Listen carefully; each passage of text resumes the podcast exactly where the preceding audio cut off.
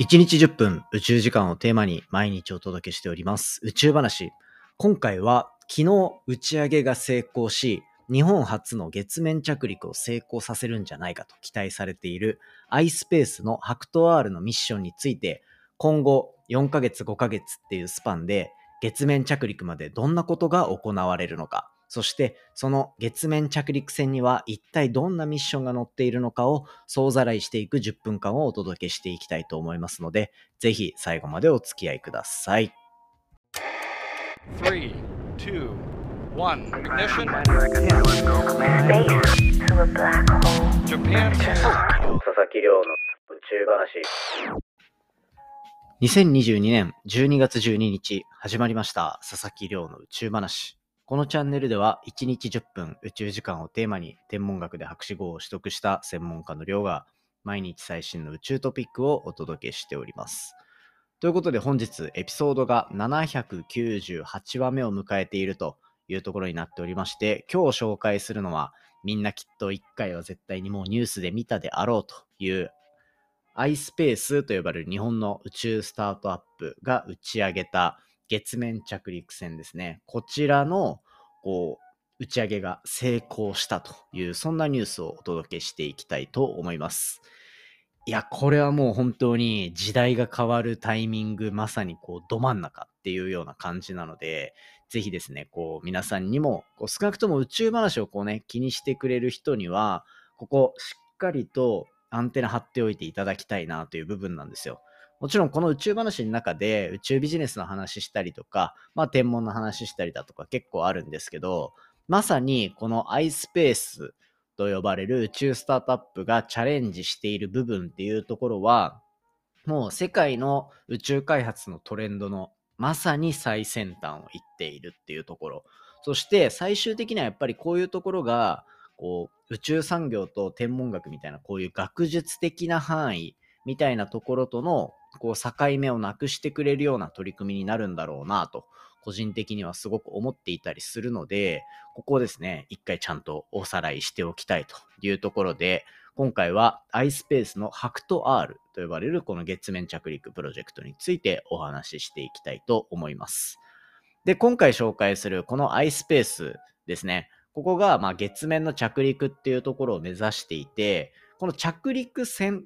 まあ船っていうか着陸船ですね。こちらをこう打ち上げて、そしてこのミッションを運営していくっていうのがこの iSpace の取り組みになっていて、このミッション自体は、まあ iSpace は着陸船を運用するっていうところ。そして、そこの中になんとこれですね、えっと、7個、7つのこ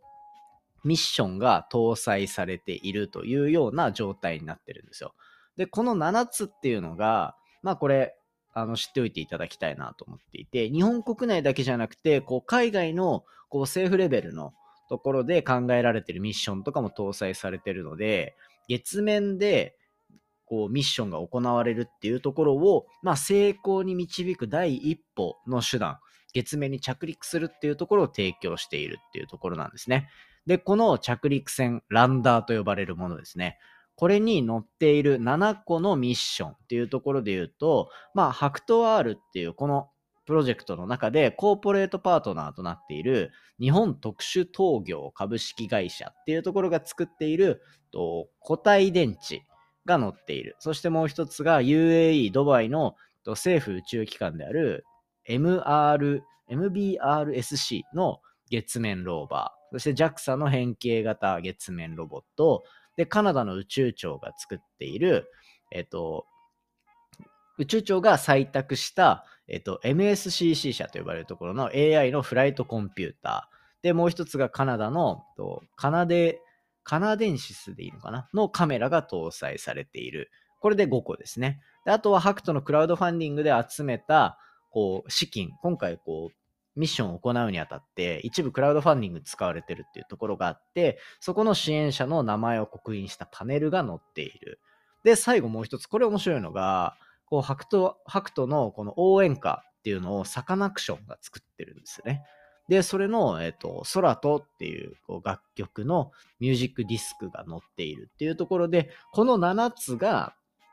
搭載されているミッションが今回のハクト R のプロジェクトになるんですよ。まあこれまでやっぱりこう、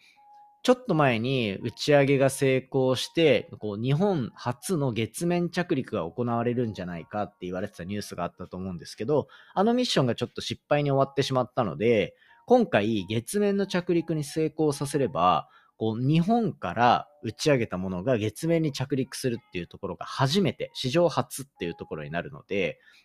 まあ、全部が順調にうまくいってれば民間初のっていうところになってたところが日本初のっていうところになっていて、今回はこう注目度が非常に高まっているというような、そういう状況なんですね。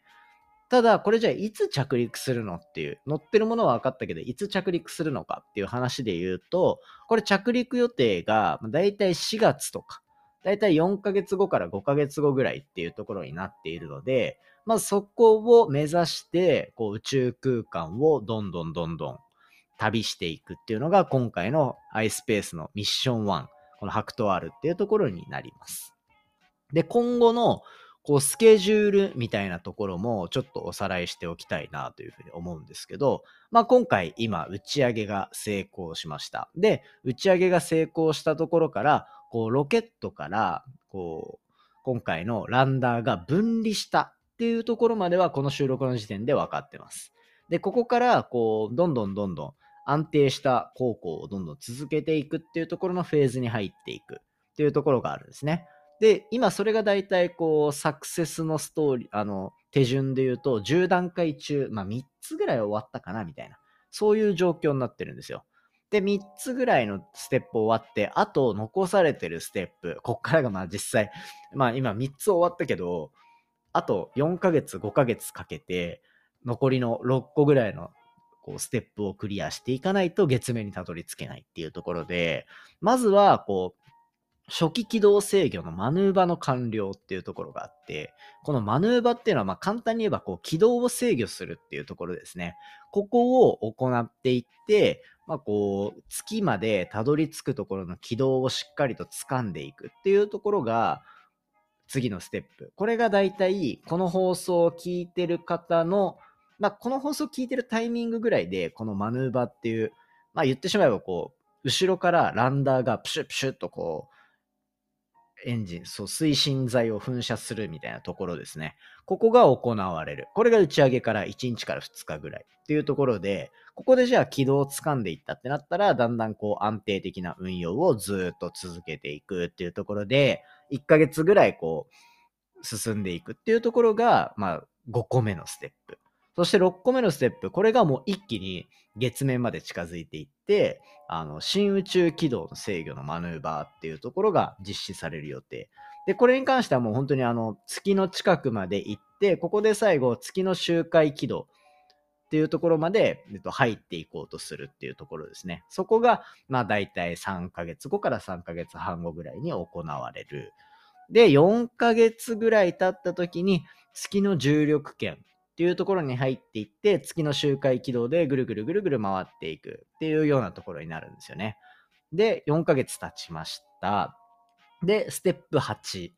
で、ここで言うと、もう4.5、あの、4ヶ月後、4.5ヶ月後ぐらいの時に、こう、月の周回のところから、じゃあ着陸に向けて、えっと、軌道がこうガーッと変わっていく。着陸のこう、手順に入っていくっていうところで、ステップ9っていうところで月面の着陸完了。これが4.5ヶ月後っていうようなイメージですね。なので、ここから結構こう、ステップ細かく分かれていく中で、まあ1日単位のものもあれば1ヶ月とか3ヶ月とかっていう部分もあるので、まあ4ヶ月後ぐらいまでの来年の4月とかっていうところまでは結構こう目が離せないような状況になっているなという状況になってます。で、最後、こう、着陸が成功したら、ステップ10っていうところで月面着陸した後に、載せていたそのミッション、あの、UAE のがあったり、カナダのがあったり、日本のロボットがあったりっていうところがあるんで、そのあたりっていうのを、こう、しっかりと運用していくようなところっていう実証実験がスタートするみたいなところが